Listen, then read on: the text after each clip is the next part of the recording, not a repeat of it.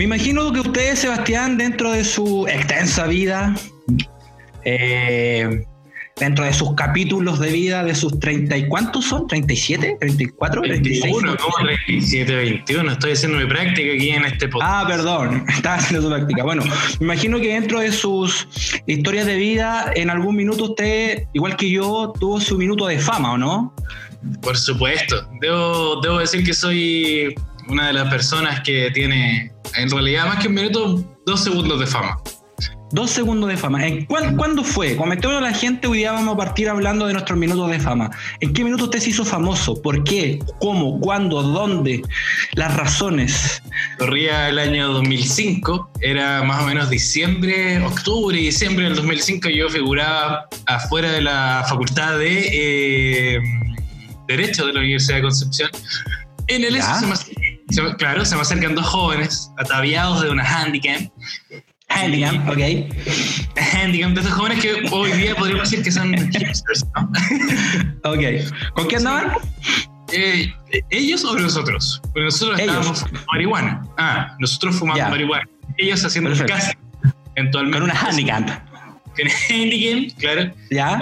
Y me preguntaron qué opinaba yo de la política y tal. Entonces, claramente yo les dije alguna estupidez, no me acuerdo, pero como que nada, que los políticos son todos iguales, pero entonces callaban para Entonces, ya, bacán.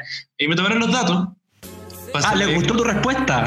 Digamos. Me imagino, o sea, me imagino, no sé, pero me tomaron los datos y eh, luego de eso me llamaron un par de días después para invitarme y aquí viene el minuto de fama, o los segundos de fama en realidad. ¿A participar de tambores? exactamente, a, a, eh, participar de la campaña presidencial de Michelle Bachelet. Como dicen los ciúticos, Bachelet 1, digamos. Claro, Bachelet 1, sí, del primer periodo de Michelle Bachelet. Y ya, primero yo dije, sí, sí, sí, sí voy, ¿cachai? Y después cuando me llamaron ya estaba con una caña de los mil demonios porque fue un día viernes en la mañana. ¿Qué va a pensar la gente que nos escucha? Fuma marihuana, que, está siempre encañado. No, no me parece a mí. Tenemos que dar una, una bueno, bueno, en fin. No puedo ser más responsable de lo que la gente opine de mi querido hermano. Lo siento, hasta ahí llega mi, mi incumbencia. Bueno, te llamaron, fuiste para la campaña de Michelle Bachelet. Sí, pues el director de esta campaña era Matías Vice, que es un director de cine y estaba metido ah, ya estaba metida la productora, este tipo ahí, de Matías Fice, y no, era, era, era, mira, habían, la escena se grabó fuera del arco medicina de la facultad de, de la Universidad de Concepción.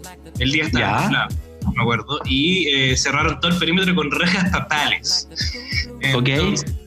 Eh, claro, y, bueno, eh, me cambiaron la ropa, me pusieron una, una, ropa de estudiante pobre, hay que decirlo. Esa era la, esa era la imagen quería dar, porque eso ya, Estudiantes con, con, beca alimenticia, digamos, ¿no? Claro, estudiante mapuche con beca alimenticia, hogar destruido, padre ausente, orines. Ya, ¿y cuáles eran tus líneas en la campaña? Eh, yo tenía que decir lo que decía la señora que venía antes de mí, pero mi línea, de, la cual yo ensayé durante meses, digamos, y me preparé, eh, desarrollé un personaje porque en realidad eh, esto no es. Te preparaste, digamos. Claro, ensayaba frente al espejo.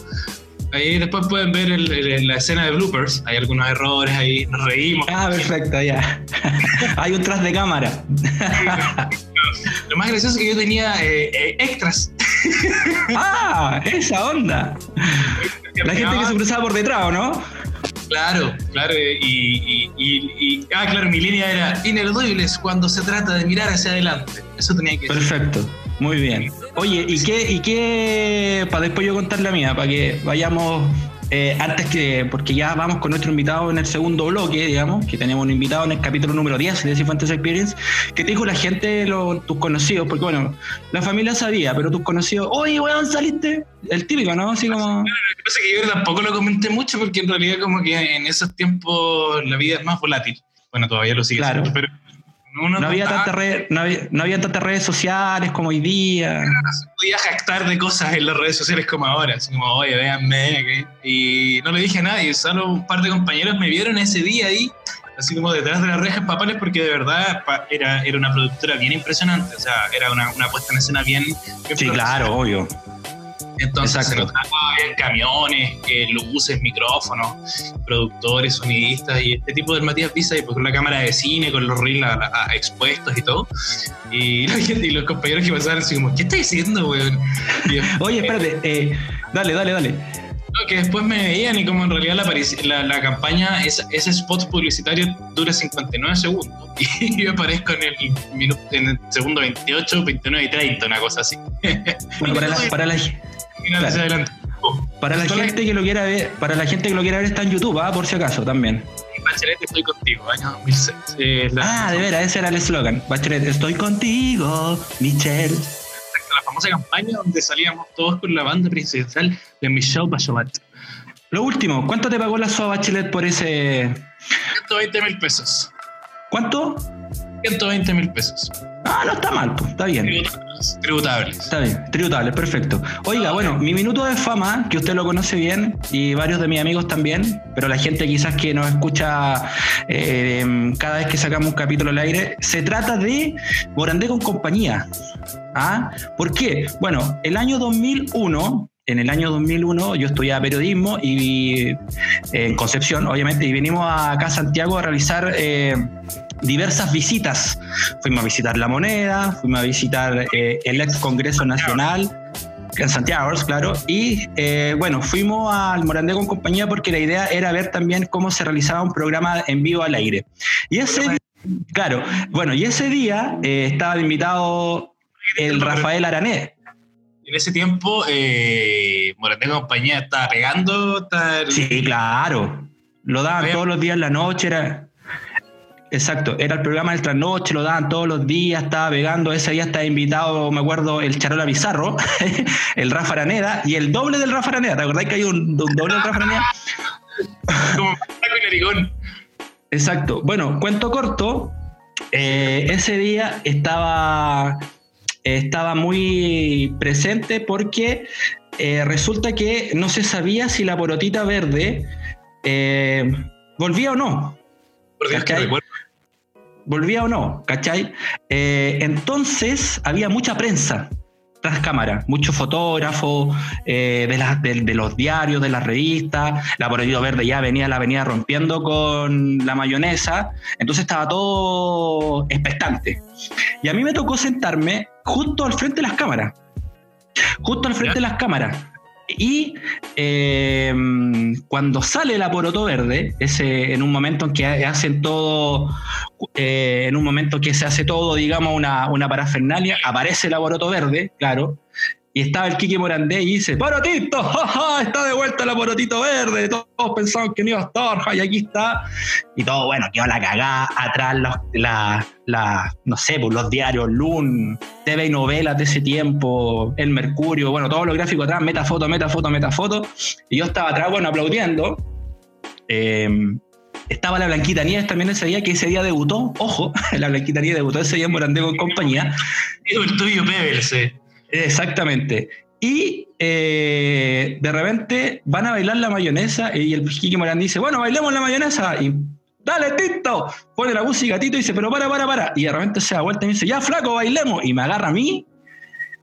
Y estaba Cita Yanet, Kiki Morandé, yo, Laboradito Verde, los cuatro, un gran equipo bailando la mayonesa con una pinta ese día horrible, que hasta el día de hoy veo las, porque tengo una sola foto de recuerdo de ese notable momento, eh, con una chaqueta de...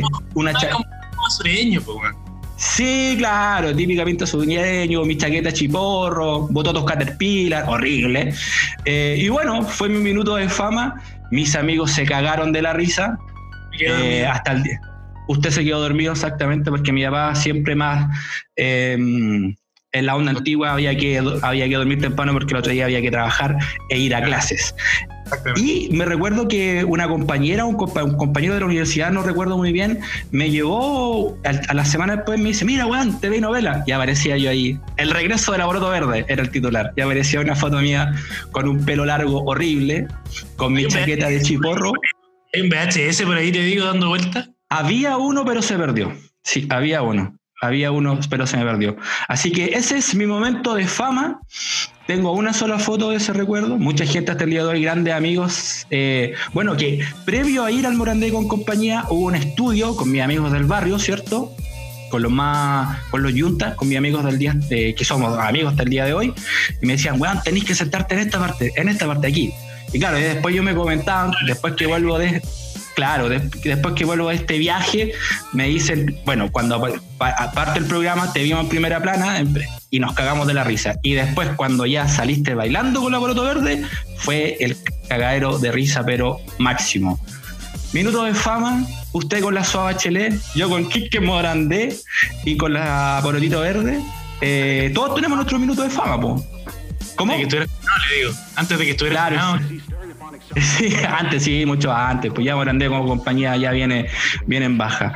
Eh, minutos de fama que hemos vivido acá en Descifrantes Experience. Siempre la fama codiándose con, codiándose con nosotros, Sebastián, ¿eh? de alguna u otra manera. exactamente. Próximo bloque, eh, los invitados próximo bloque, porque tenemos un gran invitado para nuestro programa número 10.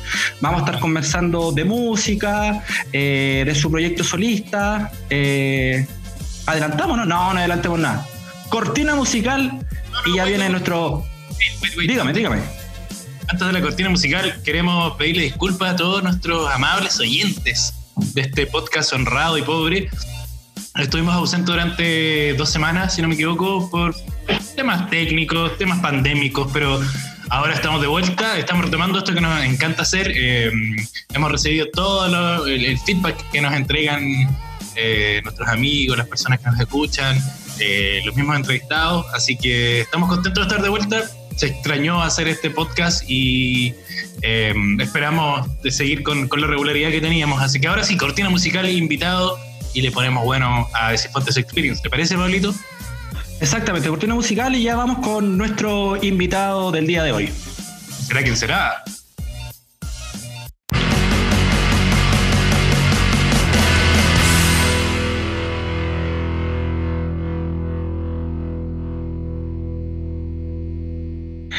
Nuestro próximo invitado, querido Sebastián, capítulo número 10 de Cifantes Experience, es eh, vocalista de una de las bandas más importantes del rock pop nacional, pero no solamente brilla al frente de esta banda, sino que también eh, ha hecho una carrera solista bien exitosa, tiene dos discos ya a su haber, y ahora último también nos está sorprendiendo con un nuevo proyecto musical, vamos a hablar de todo eso, ya está con nosotros, ya está conectado, con sus fonos listos.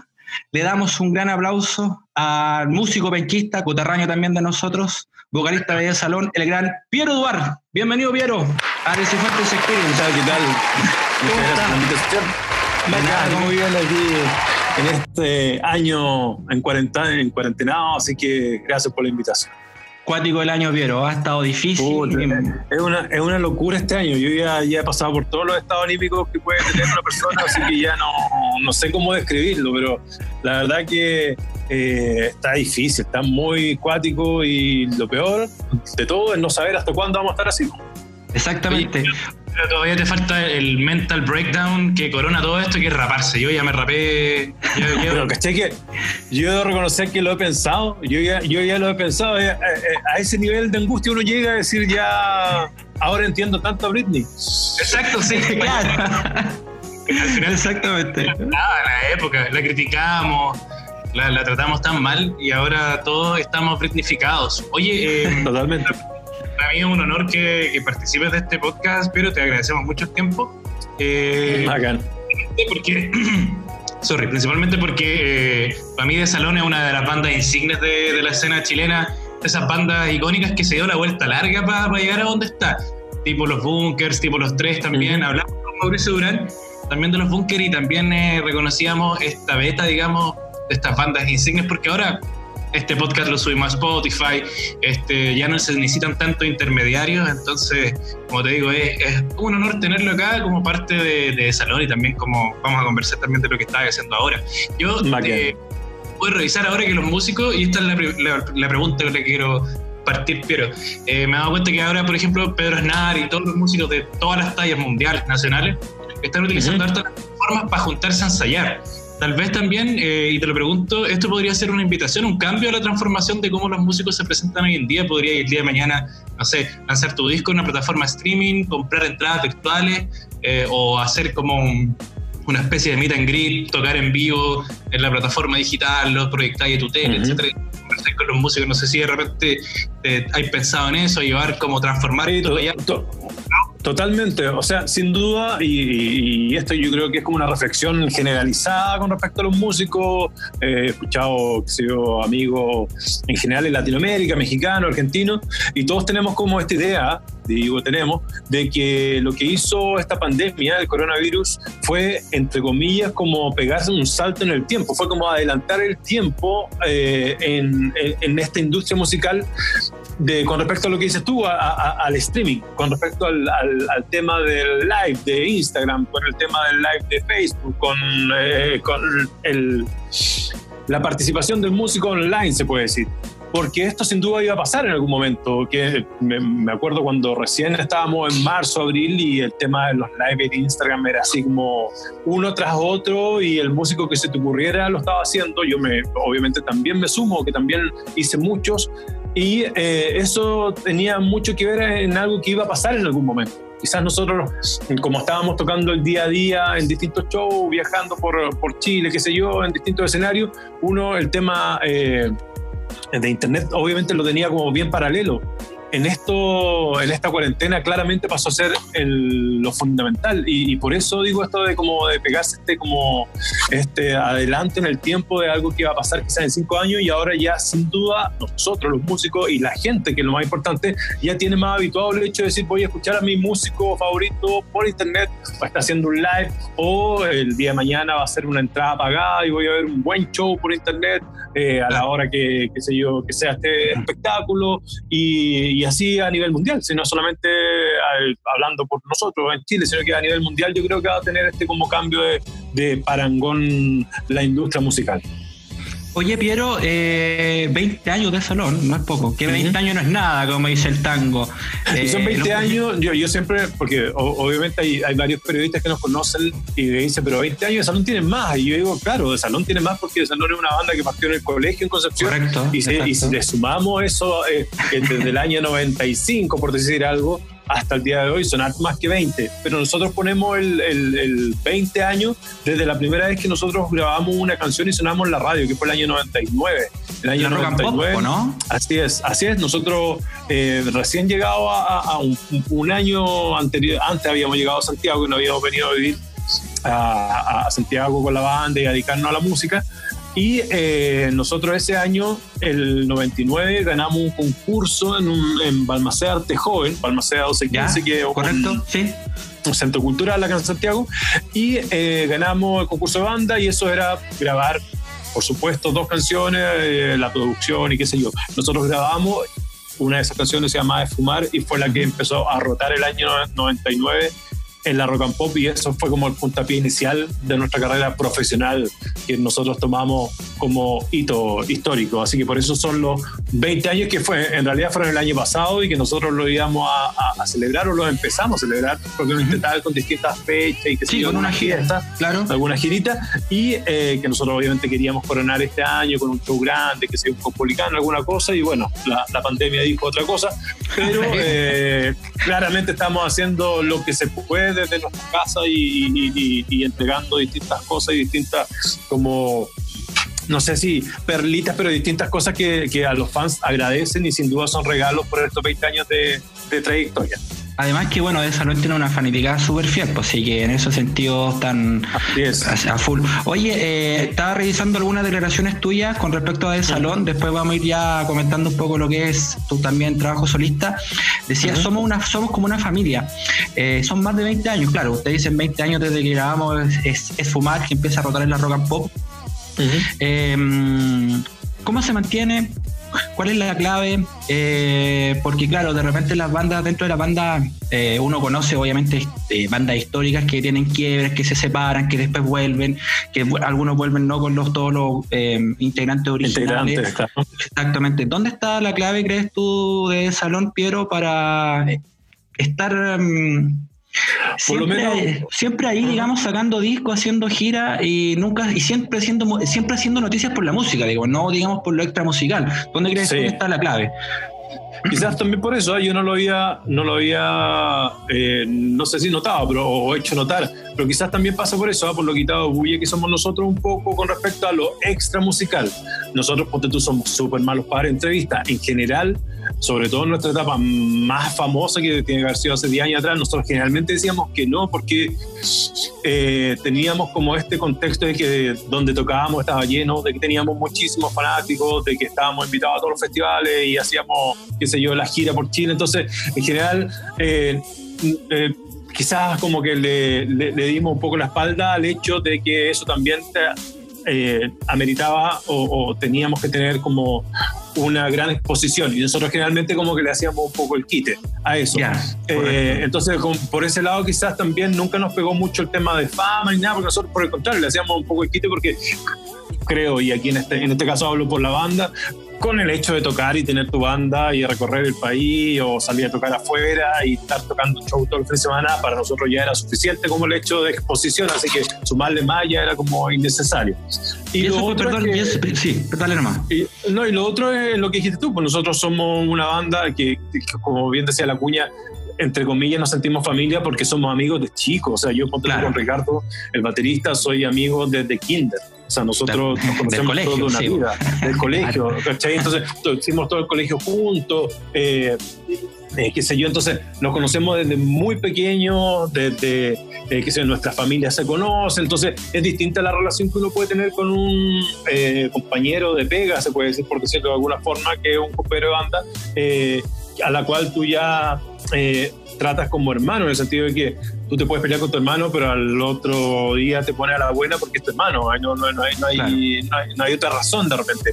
Incluso eh, nos pasa mucho eso, como que tenemos, somos un grupo bastante eh, cerrado por lo mismo, porque tenemos demasiados años de conocernos y, y, por lo mismo eso también significa que nos aguantamos muchas cosas, eso no significa que no llegamos claro.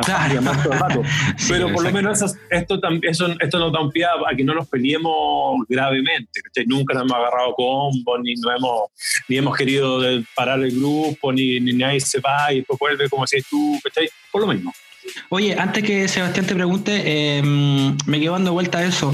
Eh, con el tiempo, claro, éramos quitados de bulla, no nos gustaba mucho la prensa, dar entrevistas, porque veíamos que, que sin prensa funcionábamos súper bien. Con el tiempo eso fue cambiando un poco, Piero, como que se empezaron a abrir y decir, bueno, hay que es parte también de la pega el músico dar entrevistas, ir a la radio, ir a la tele. Es que es parte de la pega, pues es parte de la pega quizás. Pero fue cambiando, digamos, esa visión sí un poco después. Sí, claramente, claramente, claramente. Uno va madurando y uno va tomando otro tipo de decisiones y tiene otro tipo de perspectivas también. Mm. Eh, con respecto a la pega de uno, cuidar la pega y ese tipo de cosas, que, obviamente la edad te da ese tipo de cosas. Pero eh, yo creo que también hubiese sido súper bueno que lo hubiésemos tenido antes, quizás el grupo hubiese sido distinto, quizás hubiese sido más popular, quizás, qué sé yo, la historia hubiese sido distinta. Pero, eh, pero sin duda es fundamental, pues es fundamental el hecho de tener una, una buena relación con prensa y, y también, como te decía, uno va aprendiendo eso con el tiempo y creo que lo hemos aprendido. Perfecto. Dale, Seba. Quiero retroceder el tiempo, eh, ya que estamos hablando de los 20 años de salón. Yo me acuerdo de haber visto escrito con lápiz pic en, la, en una, pared de los estudios Cabeza de Candado en Chihuayante de salón. Ah, pero maravilloso, don Rubén. don Rubén, claro. Sí, Ahí fueron los inicios de salón, pues. Esa era la, la sala, de ensayo en Chihuayante. Claro, así, eso, eso queda en Chihuayante, sala de ensayo de Don Rubén Isla. Cerca de la maciza. Al lado de la maciza, ahí nos bajábamos, tomábamos la micro y, nos bajábamos en la maciza y caminábamos a, esta sala de ensayo que eh, religiosamente todos los sábados nosotros ensayábamos todas las mañanas allá. Eh, y, don Rubén también tenía la gracia de que eh, como que él, incitaba mucho al, tema musical en la escena penquista de esa época, estoy hablando de los 90. Eh, nosotros éramos niños y él igual nos apoyaba, grabábamos. Me acuerdo una vez hicimos un recital, y, eh, un recital en la Alianza Francesa, en, no me acuerdo en qué, en el salón de la, de la, de la Alianza Francesa, y él se puso con el sistema de amplificación, o sea, que claramente había un, un, un super apoyo eh, a las bandas y ahí ensayaban todas, pues todas las bandas pasábamos por ahí y, y- y era muy bonita, bonita época porque claro, esa es una época colegial, así netamente eh, ir al colegio de lunes a viernes y el sábado nos juntábamos a ensayar y estábamos ahí todas las mañanas. De hecho, eh, eh, el grupo Contradicción también, ¿te acuerdas tú? También ensayaba ahí. Pero por supuesto, los chiquillos. Obvio. En, realidad, todos, las emociones Mm. clandestinas, eh, el Santo Dumont, la, la mayoría, Machuca, y era bacán porque de repente tú estabas ahí y, había, y era un cuaderno. Entonces, Sí. eh, estaba- escrito, en el cuaderno estaba escrito de dos, no- nosotros ensayábamos arte, entonces era como de las 10 de la mañana hasta la 1, ponte tú, o sí, máximo. Eh, de salón y después decía de una a tres, ponte tú estaba Machuca y era bacán porque igual uno se podía quedar a escuchar así como y uno se Sí, quedaba claro, escuchando sí. así como la otra banda Sí, y- y- y- exacto, antes, al principio era un, un vidrio, ¿no? un ventana y tú podías ir a verlos tocar. Después ya pues, taparon las ventanas y qué sé yo. Pero era, era bacán, era bonito eso también, pues, como caché como sonaban otras bandas. De repente Claro. llegaba una banda que nadie conocía y sonaba la raja y era como, ¿qué son? Oye, claro, sí, ¿quiénes son estos? Sí, está buena. Sí, pues, sí. Bonita. Esa es prehistoria, prehistoria y de. Sí, sí, exacto. Hay un mito urbano dentro. Oye, se forró Don, don Rubén ahí con toda la banda ¿eh? de. Hace tiempo que no lo veo, hace tiempo que no lo veo, hace tiempo que no lo veo, pero, pero igual de repente me llegan así como eh, comentarios de bandas que siguen ensayando, o que, eh, qué sé yo, que van, porque nosotros cuando nos fuimos, patuamente, eh, José Miguel, amigo, que era el guitarrista de salón en ese entonces, que después se fue a vivir a Alemania y que vive en Alemania hasta el día de hoy, eh, eh, pintamos un mural, entonces... Sí. ah, el, el mural decía de salón, Exacto. podría haber sido varias bandas, realidad. Aquí nos tomamos como todo el mural y entonces realmente llegan noticias y todo porque la gente se acuerda de nosotros. Así Oye, que ¿y lo, ese lo- lo mural- recordamos ese con cariño. ¿Ese mural todavía existe, no? ¿Está ahí todavía o ya no? No tengo idea, yo hace ¿No muchos cacháis? años que no fui. No, no, no. Ricardo, que eh, Ricardo está en Concepción, está pasando la pandemia en Concepción, está con su papá y todo. Él es el que más viaja a Concepción de todos nosotros. Eh, Ya. va constantemente. Entonces, él, él es el que nos trae todas las noticias y todo el, el, el- el acontecer penquista. Así Ah, que perfecto. seguro él tiene que saber tener más de esta data y este conocimiento Otra cosa, actual, Oye, Piero. más actualizado. Perdón, dale, Seba. se me olvida. Aquí yo quiero involucrar a- directamente a Pablo Cifuentes y Piero Duarte para que me. ¿Por, me ¿por qué? ¿Qué pasó? hay un mito urbano dentro de la familia Cifuentes y yo quiero que Piero Duarte me, me aclare esta situación. una buena vez, este- ¿esto pasó o no? ¿Es cierto que mi padre, Ramón Cifuentes, truncó la posibilidad de que Pablo Cifuentes fuera el baterista? No, no, no, no. Yo voy a contar la historia. No, yo voy a contar Sí, la yo historia. creo, yo creo Sí. que el más. Sí, lo que pasa es que eh, Ronald Duarte, que es el hermano mayor de Piero, junto con. Ronald, que éramos compañeros de colegio, teníamos una banda. Y nos juntábamos a ensayar, claro, como decía Piero, en, la, en nuestra banda, no me acuerdo cómo se llamaba. Pues no tenía nombre, pero en fin. Bueno, nos juntábamos con Ronald y con Rodrigo Flores, otro gran amigo. Nos juntábamos a ensayar. Y claro, llegábamos nosotros a ensayar, después llegaba de salón, como decía Piero, nos quedamos ahí como a ver las bandas. Eh, y en ese tiempo, claro, estaba Piero, estaba José, estaba Tuto Pisman, estaba Ricardo, Pablo Martínez, cáchala, me llamo la memoria. Martínez, obvio. Exactamente. Eh, Mm. Pablo Yacaman también. es también, que era como lo- lo- lo- la prehistoria de salón, como dice Piero. Y Así creo es. que un domingo quedaron sin baterista para ensayar. Entonces Piero dice, ah, llámame a Pablo. Me llama a mí, como para parchar nomás. Pues nada, si era como para. Nos falta un baterista para el ensayo, listo. Claro. Entonces me llama Piero es- y yo no estaba. Entonces llegamos el día lunes al colegio y un compañero de colegio que estaba ese día estudiando con Ronald en la casa, y ahí viene el Pedro Valdía, me dice, oye, weón, te llamó el Piero ayer para que fueran a ensayar a de salón y tú no estabas. Ah, puta, no caché. pues. Bueno, y esta historia se la contó una vez un amigo y la weá fue como, viste, hubiera sido parte de salón. no, pero nada que ver, si fue una vez nomás. pues, ¿Viste? weón. Uno nunca sabe la vuelta a la vida, ¿viste? sí, me fui por la comunicación. Bueno, pero esa es parte del El destino, el destino. El Sí, destino, pues. sí, sí. Oye, Piero, otra vez Los 20 años pueden invitar y recrear eso, eso que nunca pasó. claro. junto a Ronald, junto a Ronald. Oye, para los fanáticos, Ronald Duarte, el hermano mayor de Piero, eh, que fue compañero mío en el colegio, también gran amigo, eh, les vamos a dar un dato a los fanáticos y fanáticas que, que son seguidores de salón. Un dato bizarro. Ronald Duarte salió en uno de los videos musicales de Salón, uno de los primeros videos musicales. Se le va a bajar ahí. Al, al, que adivine Piero, fanático fanática, le vamos a dar un premio. ¿Te parece? Cualquier mm, fanático que, escuche este Maravilloso. le vamos a dar un premio. ¿Cómo? Me parece. Sí, salió el, gran Ronald Duval salió ahí en unos videos musicales, uno de los primeros videos musicales, sí. Así es. Eh, Piero, vamos a tu carrera solista. Hace poco también, no hace poco, en octubre del 2008 en Emol dijiste, comillas, me gusta hacer música sin pensar que me van a comparar con The Salón. Ya tienes dos discos editados como solista, Espíritu, que es un disco más electrónico, Corazón Imperial, que tiene más guitarra. Eh, ¿Cómo ha sido ese cambio, Piero? bueno, para uno que no está, que, que no es músico, digamos, que es más comunicador, que es más periodista, ¿cómo ha sido ese cambio cuando ya empiezas a componer tu música solista, ¿cómo te ya de salón de encima? ¿Cómo es ese proceso? ¿Cómo lo vais haciendo? ¿Cómo lo vais manejando? Cuéntanos un poquito son, Son dos discos, como bien dijiste tú, Espíritu y Corazón Imperial, y ambos han sido procesos totalmente distintos. Y, sin duda el primero, y, me imagino que evoca un poco a, la cuña o al comentario que hice, eh, ese, ese disco obviamente fue mucho más eh, no difícil la palabra, pero sí en, el sentido de que sí tenía a de salón muy encima y el tema de sacar un disco solista en ese entonces tampoco era tan normal. Hoy en día es muy normal que el vocalista de una banda conocida saque un, disco. O sea, no, ya no es raro que Tom York saque un disco o que, qué sé yo, sé, X vocalista de tal banda saque su disco solista y la banda siga en paralelo y, no pasa nada. En ese entonces aún había, me acuerdo que habían como que las primeras entrevistas de ese disco eran un poco abocadas a eso, así como se va a acabar el grupo, qué le dice a los fans, como que todo el rato era como un poco eh, indicada como ese tipo de cosas que sucedían. Entonces, a, la hora que, perdón, siempre se asocia a eso cuando el vocalista de la banda se hace como un proyecto, claro, como que, ah, Claro. Claro, eh, porque antes era así, igual un poco. En los 80 quizás era más normal, era como que se acababa la banda y aparecía el vocalista, qué sé yo, tocando un, disco solitario.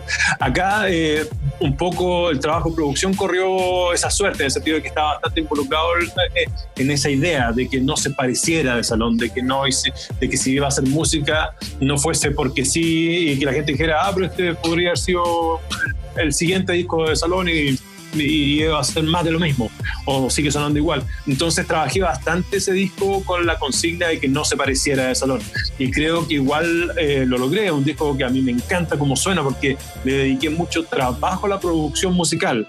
Eh, estuve un año entero trabajando y obviamente partiendo de la base que es solamente máquinas, trabajo con sampler, con muchos sintetizadores, la mayoría son loops, entonces eh, eh inmediatamente musicalmente o sonoramente no evoca de salón, entonces eso me ayudaba muchísimo y, y, que muy contento. Es un disco que salió y, y es muy divertido, que se ganó todos los premios. Me, acuerdo que salió como mejor disco del año y cosas así que no me había pasado con de salón. Pero eh, también yo, consciente de que eh, para los medios de comunicación o qué sé yo, para que los fans no dijeran, oye, esto es muy raro. Igual hice una, una canción que es como la canción que tiene guitarras en sí, porque también dejé la guitarra, porque la guitarra también es un instrumento en el cual la gente también me identifica. Y eh, el primer single era como un, un, poco un, single bisagra con respecto a lo que yo hacía con The Salón y esto nuevo que se llamaba Real. Y eh, era un poco más electropop y, y, con más canción y qué sé yo. Así que nada, un disco que yo quiero mucho y que funcionó muy bien, pero que sin duda suena muy distinto a lo que yo puedo hacer con Salón. Y después viene el Corazón Imperial y ese disco yo ya parto de la base de que me da lo mismo lo que opinara alguien, si se parecía o no se parecía. Yo soy el compositor de toda la música de Salón, entonces igual me, no es algo tan fácil hacer una canción y que no se parezca o que alguien eh, me diga, oye, eh, pero esto suena de salón. Obvio, yo soy guitarrista, soy compositor, soy cantante, la gente reconoce mucho las canciones por las voces de repente. Y sin duda mi voz también ya con el tiempo se ha vuelto característica, entonces me costaba mucho como el hecho de estar trabajando con ese pie forzado de que no se pareciera y hice todo lo contrario, hice un disco de rock pop que a mí que es la música que más me gusta, pero eh, como concepto que fue bastante inconsciente, apareció el hecho de trabajar con mucha gente, con amigos, que es algo que nosotros con The Salón no hacemos constantemente, que es invitar a músico, tener un músico invitado, sino que por el contrario, somos bastante autovalentes, trabajamos nosotros tres, bastante encerrados un disco, bastante... Eh, eh, eh, no nos abrimos mucho a las colaboraciones o a los featuring que se usan hoy en día, esto de cómo trabajar 10 canciones y 10 canciones con 10 invitados No, nosotros por el contrario hacemos un disco bastante a puerta cerrada. Y entonces este disco en solitario lo hice así, y hay más de 11 invitados en el disco, distintos mm. bajistas, distintos guitarristas, distintos. Gonzalo López creo que estaba en uno, ¿no? Gonzalo López de los. Gonzalo López, está. Diego Floyer también. El Diego, que toca, pero el Diego toca batería, porque el Diego es baterista de, de, de, de, este proyecto en solitario que tengo, de, mi carrera en solitario. El Diego, que es un tremendo baterista. Sí. Eh, eh, eh, estuvo con López también. Estuvo con López, con la Colombina Parra y un, claro, porque él es sesionista. Entonces, él es baterista, que son muy amigos, entonces él es baterista de toda mi carrera hasta el día de hoy. Pero eh, de invitados, me acuerdo, está el Eduardo Cáceres, Lucibel, está el Gonzalo. López de los Bunkers entonces, o, el López, no me acuerdo. Estaba el Rulo, estaba Saturno, estaba Jimmy Nelson, era así como mucha, mucha, mucha gente, así. Y eso bueno invitado. Sí, bueno, invitado. El Pablo y la Vaca. Claro, era, como, era como pura primera división porque también son los amigos que nosotros, que, nosotros y aquí digo el salón, que, tenemos, porque son como las bandas contemporáneas de nosotros, o quizá un poquito antes, pero que son las que las cuales nosotros nos relacionamos constantemente en todos los festivales, en todo, qué sé yo, las cumbres del rock, etcétera. Eh, eh, show de, de bandas, generalmente nos vemos, entonces ya hemos creado una amistad de años. Y obviamente a este disco solista me permitía el no tener que estar preguntándole a, a Ricardo, a Otto, si le tincaba invitar a alguien, sino que llegaba, lo invitaba y, y, y salieron muy buenas canciones, hicieron crecer muchísimo el disco y, y tiene ese espíritu, ese, ese, disco que es más colaborativo. Y, y también suena, hay que se hizo un reggae con los chiquillos, entonces también suena distinto, hay cosas también sí, que, que se diferencian un poco de lo que hago con The Salón pero ya sin, sin, tener que tener como que esa idea de sacarme esta mochila de, de, de, de, que no se parezca al salón, porque al final igual es un poco imposible. Claro. Oye, pero claro, eso es lo que te iba a decir. En, lo, en el disco em, de Espíritu hiciste un poquito más de, de música electrónica, Después con eh, Corazón Imperial, claro, estaba leyendo también y lo, tuve la posibilidad de escucharlo. Igual hay, hay una variedad, una mixtura de, sonidos, de elementos, de invitados también. Eso te invita también como de repente a volver a, tu banda madre, por decirlo así, a, de salón con otras ideas, como más refrescado artísticamente, por decirlo de alguna manera. Sin duda, sin duda el tocar con otra gente te refresca, el tener esta banda solista que te comentaba también hace que uno después vuelva y identifique también que la forma que tiene de trabajar de salón es muy especial y muy particular y eso también es un, un pro el cual uno empieza como a valorar muchísimo con el tiempo. Y eh, eh, sin duda este es súper cliché, como la oxigenación que uno tiene al, hacer música con otra gente, con otros sonidistas, con otros productores, qué sé yo, eh, sin duda después hace que uno vuelva a trabajar con muchísimas más ganas. no hay que olvidar que, como decíamos al principio, son 20 años y quizás más tiempo, entonces es necesario esta, estas situaciones. Ricardo, que el baterista, también ha tenido varias bandas también a su haber y el otro ha tocado con muchísimos músicos y, bandas chilenas también, así que mm. eso también puede ser parte de, que nosotros podamos tener esta larga edad y más de 20 años y sigamos siendo los mismos. Que es bastante particular, porque ya donde vamos nos dicen así como, y son los mismos. claro. Oye, Piero, eh, para ir cerrando un poquito, eh, este último proyecto musical que está junto a José Miguel Amigo, que José Miguel Amigo es parte también de, los, de la prehistoria de los inicios de Salón, ¿cierto? Junto a Cristian Espiñeira, eh, los, Lonely, los Lonely Tigers, ¿está bien dicho? Yo para mi inglés. Lonely. Perfecto. Lonely, Tigers. Perfecto, exactamente. los, tigres, los tigres solitarios. Los, tigres, solitarios. Exacto. Dejémoslos los tigres solitarios. Eh, ¿Cómo nace este proyecto junto a estos dos grandes amigos, dos grandes músicos también, que escapa un poquito más de lo, de lo que viene haciendo? Totalmente. Aquí este, este proyecto es bonito porque este proyecto viene como a saltar una deuda que, que yo tenía un poco y, José Miguel, que, que, la gente realmente no sabe, José Miguel amigo es el fundador de Salón. Es la persona que se le, se le ocurrió hacer una banda. Nosotros éramos compañeros de colegio en Concepción y a la edad de 13 años, qué sé yo, él era muy musical, lo sigue siendo. Y él fue el que se le ocurrió armar una banda y es de los no sé cómo se dice, pero los, los, pioneros ahí de, de, generar música y, y, y, con esta idea de dedicarnos a la música. Y nosotros armamos la banda, eh, en Concepción, salimos del colegio, nos vinimos a Santiago, él se vino con nosotros, pero él alcanzó a estar un año con nosotros. Claro. Eh, él, estudiaba música en la Escuela Moderna acá en Santiago, que todos estudiamos música en distintas partes, y él, bueno, se enamoró, se conoció una, a su esposa que es alemana y se fue a vivir a Alemania. Entonces eso obviamente hizo que nosotros siguiéramos como trío de salón, el cual eso también muestra un poco lo cerrado también que la fórmula de trabajo que tenemos, que nunca incorporamos un, cuarto guitarrista como veníamos siendo, sino que fue muy difícil como eh, congeniar eh, el tema eh, no musical, ¿ah? sino que un tema más del, día a día, conocer gente que tuviera un poco como la misma idea de, vida de nosotros, de, jugársela, de, ese tipo de cosas.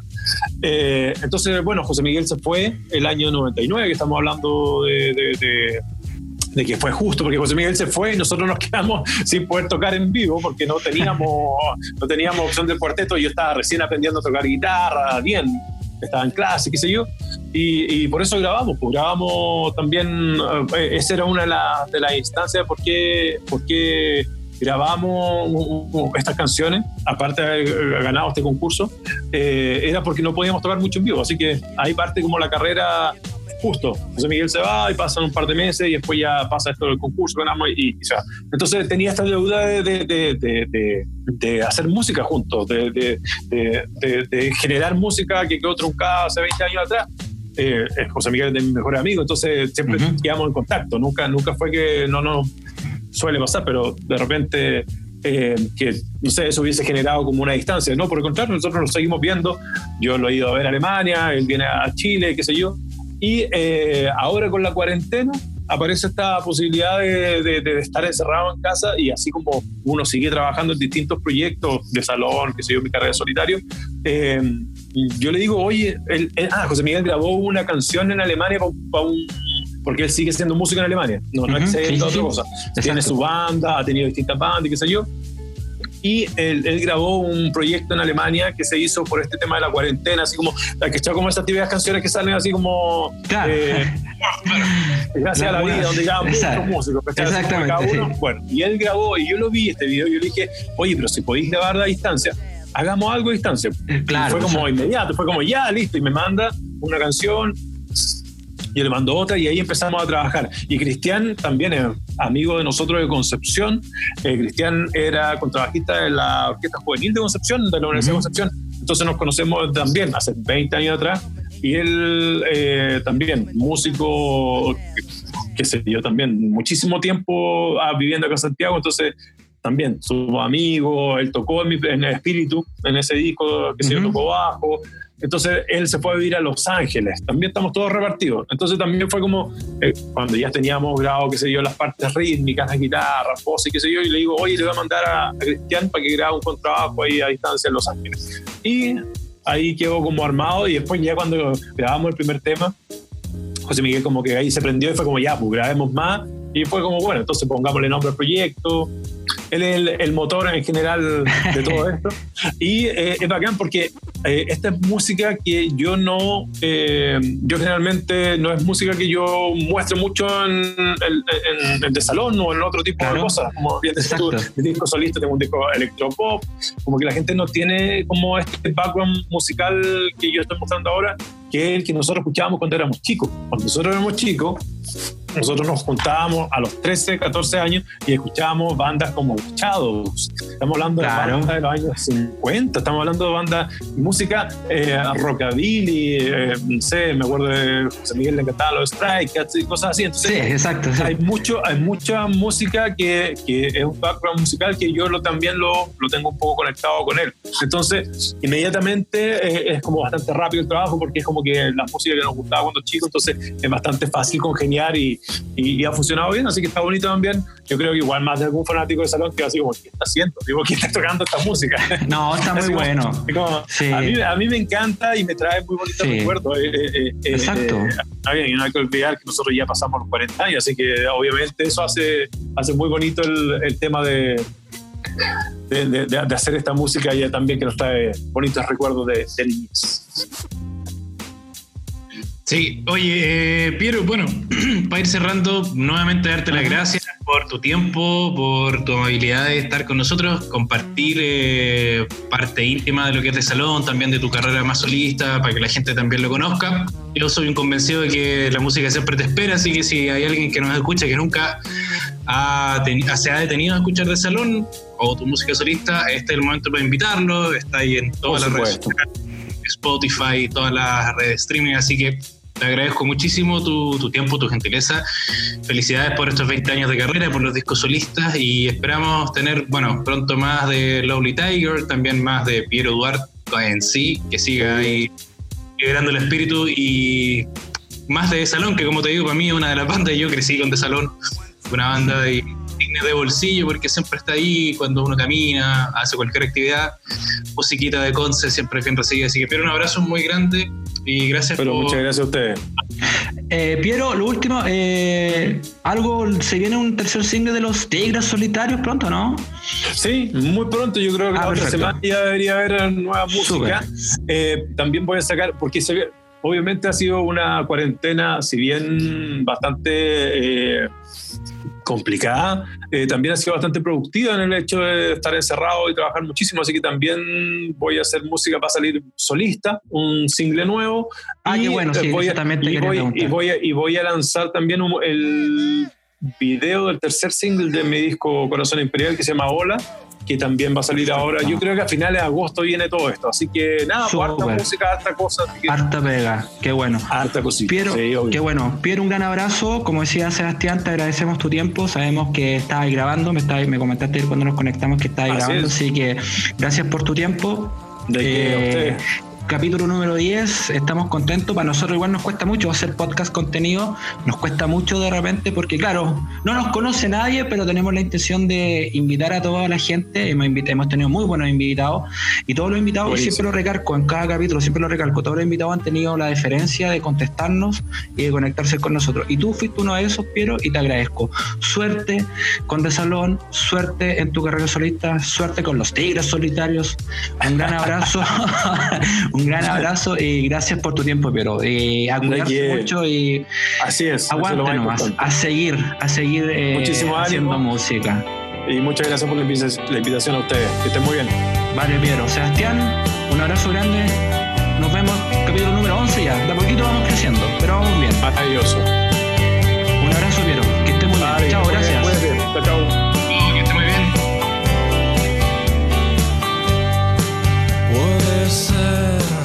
Lo mejor.